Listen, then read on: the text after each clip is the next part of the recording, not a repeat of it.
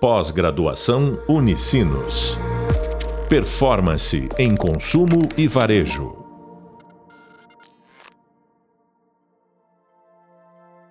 Olá, bem-vindos ao podcast da disciplina Growth Hacking e Performance. Eu sou a professora Cíntia Fabiero e este é o podcast Growth e a Estratégia Comercial Como aliar interesses corporativos. Estou aqui com um convidado muito especial que vai nos ajudar a responder essa pergunta o Augusto Rocha. Ele é vice-presidente de marketing e vendas na PM Web, uma empresa que hoje tem 26 anos de mercado, mas que segue crescendo de forma exponencial ano após ano. Então, Augusto, gostaria que tu começasse te apresentando aqui brevemente para os nossos ouvintes, para os nossos convidados, para a gente começar a nossa conversa. Olá, professora Cíntia, tudo bem? Fico muito feliz de participar aqui dessa, desse podcast e poder dividir um pouco sobre a nossa experiência de negócios B2B e crescimento corporativo ao longo desses 26 anos, que agora em dezembro viram 27, a Permab contém, é, consegue manter um crescimento contínuo.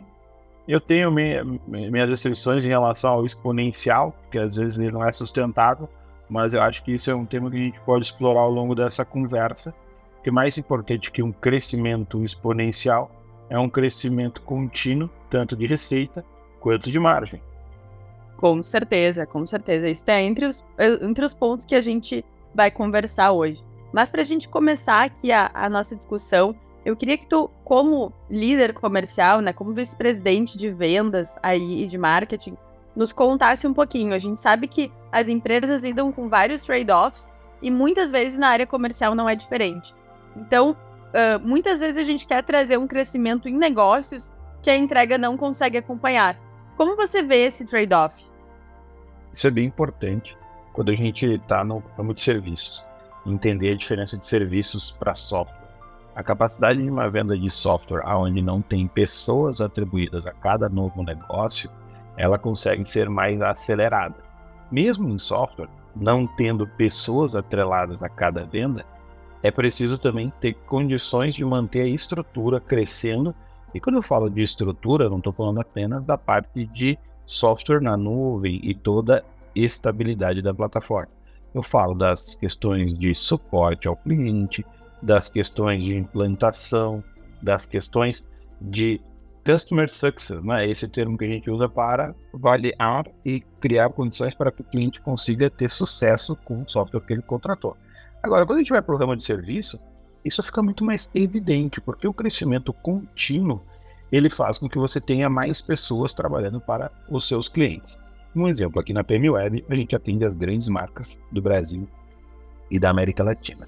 Se nós começamos um projeto para uma empresa que vai demandar que a gente consiga ter 20 profissionais dedicados por dois, três anos para esse projeto, nós temos que ter essas pessoas já preparadas, treinadas de acordo com as nossas metodologias e capazes de entrar começar a desempenhar o projeto desde o dia 1. Por isso, a nossa capacidade de encontrar as melhores pessoas, treiná-las e prepará-las tem que estar em consonância com a nossa capacidade comercial. Por isso que se uma das duas não é, consegue manter o mesmo ritmo, é preciso fazer um trade-off. Então, muitas vezes, a gente teve que optar em não entrar em projetos extremamente interessantes, mas a gente não teria condições de manter a nossa nosso padrão de entrega. E isso poderia afetar a nossa percepção de valor. E isso não é o que a gente busca. A gente busca sempre entregar da melhor maneira. Então, esse é um exemplo na venda de serviços, quando a sua capacidade de entrega de projetos precisa estar em total consonância com a sua capacidade comercial. Então, e como vocês aplicam na PM Web, ou como tu enxerga que a metodologia do growth hacking pode ajudar na estratégia comercial e a manter esse crescimento mesmo com esses limites que precisam existir. É possível aplicar essa metodologia? Eu gosto da ideia do growth hack, que é criar meios de crescer de forma rápida, principalmente quando a gente abre mão das, da estratégia simples de apenas investir em mídia. A gente só tem que ter cuidado quando esse hack vai para o lado de coisas que não são permitidas. No mercado corporativo é muito comum que você possa flertar com opções e vão em desacordo com a Lei Geral de Proteção de Dados, como por exemplo a compra de listas e as mensagens para clientes que não são opt-in da sua empresa. Isso é muito importante, pois você não quer que a sua marca inicie um relacionamento com o cliente através de uma maneira ilegal, pois isso pode condicionar a conversa desde a primeira palavra. Dessa forma, eu acho que existe em Growth Hack várias maneiras criativas de conseguir construir esse crescimento.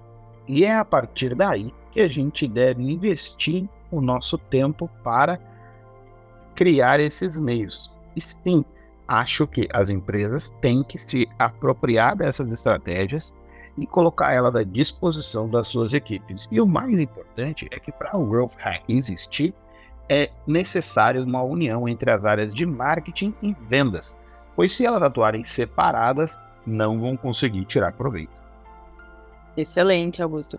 E quais são as principais formas que a gente, que tu enxerga e que, que vocês atuam, né, de conseguir aliar os interesses corporativos uh, e ao mesmo tempo dosar o crescimento da empresa dentro dessa lógica de a gente trabalhar uh, usando aí ferramentas de growth hacking e, e liderando, né, uh, as duas áreas que tu comentou de, de marketing e vendas. Como que tu enxerga e quais são as principais formas de aliar esses interesses? É bem, é bem pertinente que a gente consiga entender que o crescimento de 10%, quando a base é 1, ele equivale a 0,1%. Quando você tem uma base de 100, 10% equivale a 10. Então, crescer 10% de uma base de 100 significa dobrar uma base de 10. Depois dessa aula simples de matemática, por que isso é importante? À medida que a empresa vai crescendo e ela vai consolidando e mantendo seus clientes, os movimentos ficam cada vez mais difíceis quando eles são uh, de crescimento. Então, para tu conquistar 10% mais uh, negócios no setor de venda de serviços, você vai ter que obrigatoriamente aumentar a sua capacidade de entrega em 10%. E isso faz com que você tenha que contratar, desenvolver e ter essas pessoas. Por isso, o planejamento de crescimento ele deve considerar não só os fatores macroeconômicos de mercado, como ele deve considerar também as questões de contratação, seleção e desenvolvimento de pessoas. Isso é bem interessante porque o nosso mercado, nos últimos cinco anos, ele viveu em total desalinho. Desde 2018 até 2023, nós passamos por um 2019 que foi um ano meio bom. Aí nós tivemos 2020 que inicia a pandemia e aí, daí em diante, muda tudo.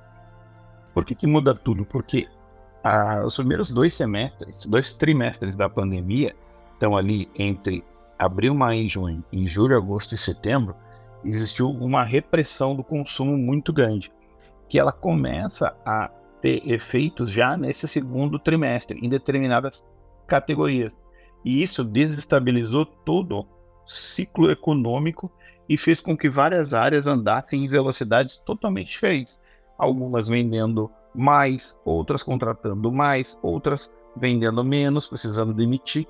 Isso fez com que o mercado todo se desorganizasse e fez com que algumas empresas precisassem contratar mais rápido e outras fazer uma redução dos seus times.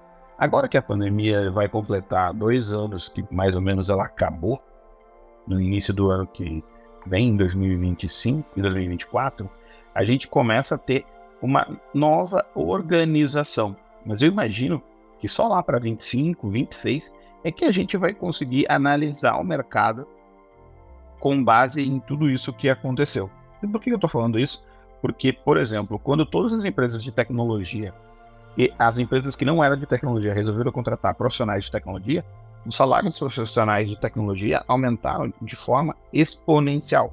Só que a venda de serviços de tecnologia não conseguiu acompanhar essa, é, esse crescimento.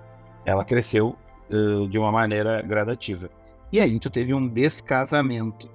E aí hoje a gente viu a maior onda de demissões em massa da história uh, da tecnologia acontecendo no momento em que as contas pararam de fechar e secou o financiamento do capital de risco. Esse é um dos exemplos que, que, que impacta a economia como um todo quando acontece esse desalinho. O que eu vejo agora é que as coisas devem andar num ritmo mais organizado. Mas é claro que isso se não houver outros fatores novos e a gente está no meio de duas grandes guerras acontecendo que invariavelmente vão afetar o mercado. Com certeza.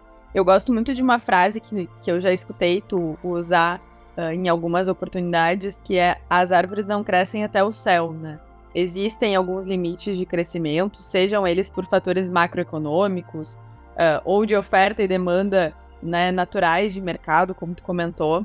É, mas queria que tu nos contasse um pouquinho sobre o crescimento da PM Web, que é contínuo, ano após ano, né, e consistente. Claro que uh, imagino que uh, em anos anteriores, né, quando a empresa era menor, mais jovem, uh, esse crescimento era mais acelerado, e mas agora, né, com 26, quase 27 anos de mercado, ele deva seguir outro ritmo. Então, queria que tu nos contasse para os nossos ouvintes, nossos alunos, o que, que a gente pode levar de aprendizado olhando para esse case da PM Web de constante crescimento, mesmo que em fases distintas da sua história, com uma uh, aceleração diferente. Isso é super importante, professora Cíntia, porque o crescimento, como tu mencionou antes, é, as árvores não crescem até o céu, né? É, isso é super, super importante a gente avaliar e pensar o seguinte: o crescimento ele é uma variável que está dentro da capacidade de total do mercado endereçado. Né? Quando o PM Web atendia somente hotéis e resorts, o nosso mercado total endereçável era facilmente mapeado, porque a gente precisava atender. E não eram todos hotéis e resorts, eram apenas as redes de hotéis ou os grandes resorts. Então, eu conseguia facilmente desenhar o tamanho total do mercado e saber qual era a nossa participação. Isso fazia a gente ter uma visão clara de nicho e o entendimento de como a gente poderia crescer naquele mercado. Quando a gente conseguiu alcançar uma participação acima de 50% daquele mercado, imediatamente a gente entendeu que nós teríamos uma limitação de crescimento. E a partir daí, a gente se dedicou a encontrar uma maneira de ampliar o nosso mercado endereçável para que a gente pudesse manter a nossa trajetória de crescimento. Quando a gente fez isso, a gente acabou indo para outros mercados que nos deram um campo para continuar crescendo de forma contínua em mais segmentos.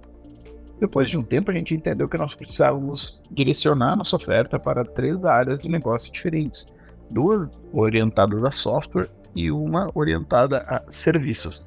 Cada uma delas com seu total mercado endereçável diferente e no fim do dia se somava as três unidades de negócio mostrando o nosso crescimento. Eu estou falando isso porque quando você vai planejar um crescimento, você tem que saber qual é o mercado que você consegue crescer. E aí você tem que se organizar para poder aproveitar essa oportunidade. Claro que você não, se o seu mercado pode chegar a um bilhão de reais e o seu faturamento é de 10 mil reais por mês, você tem uma distância muito grande para ser um líder desse setor. E talvez por um mercado ser tão grande, você vai ter vários concorrentes, o que vai fazer com que você encontre um mercado mais específico. E é isso que eu sugiro para muitas empresas quando eu converso com elas, seja como investidor, como conselheiro ou apenas como convidado a conversar, que é entender como criar um mercado que faça sentido para você. Não adianta se atirar num mercado aberto e tentar remar sem saber para onde você vai. Então, entender o tamanho do seu mercado, construir meios para que o seu mercado seja possível de mapear, entender como que você cria novos clientes e vai ganhando espaço é fundamental para você continuar tendo essa continuidade no crescimento.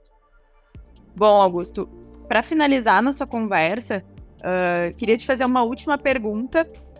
É, a gente falou muito aqui ao longo da disciplina sobre growth hacking. E quando a gente fala sobre esse assunto, a gente tem a expectativa muitas vezes equivocada de que o crescimento que o growth vai buscar é constantemente exponencial. Mas muitas vezes, uh, quando a gente fala em growth hacking, a gente pressupõe também que existe uma cultura que vai ser muito baseada na empresa em teste e aprendizado, test and learn, né?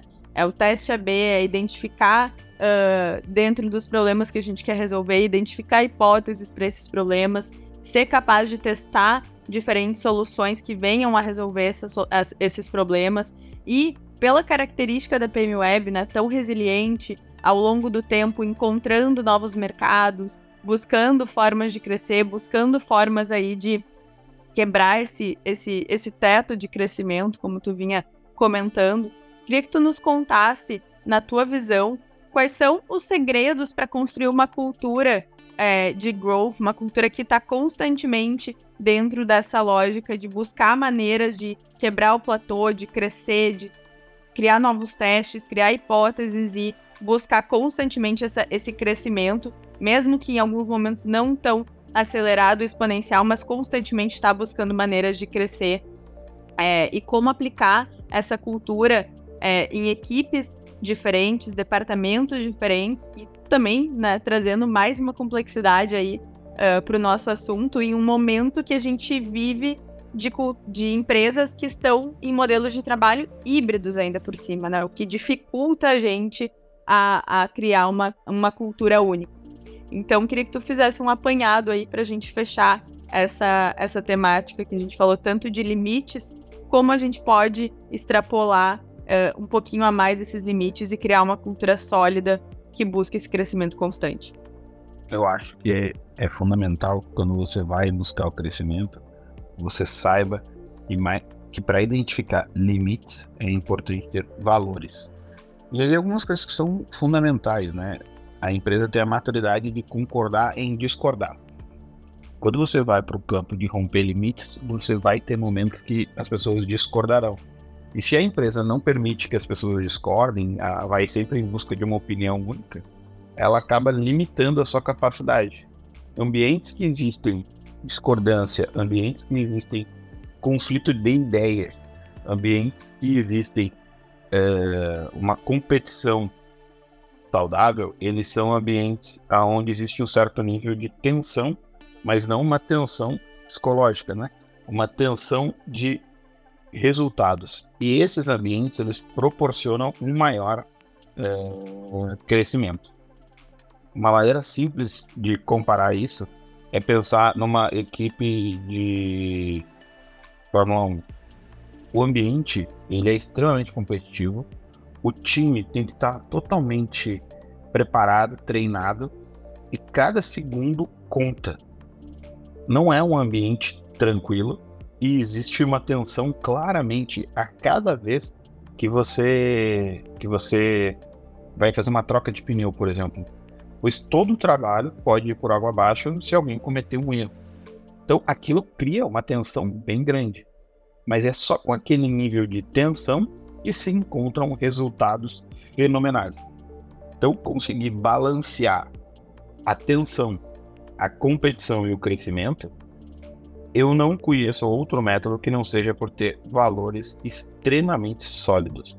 E quando tu tem valores sólidos, questões complexas vão ser discutidas e vão ser resolvidas a partir da análise se está de acordo ou não com os valores. A cultura da empresa, que não é criada no dia 1, a cultura da empresa é criada ao longo dos momentos críticos e a maneira como a empresa toma suas decisões.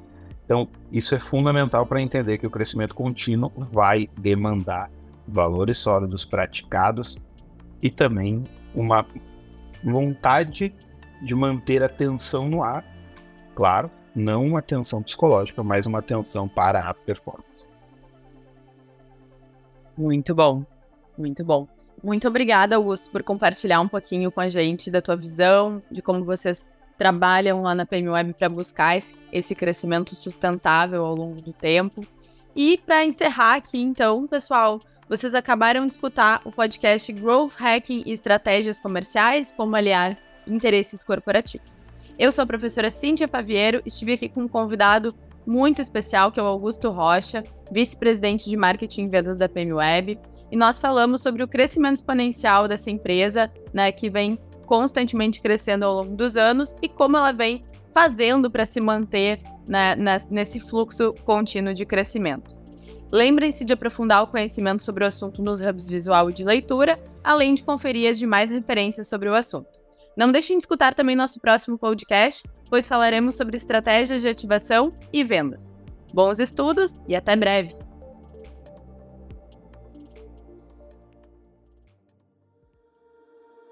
Pós-graduação Unicinos. Performance em consumo e varejo.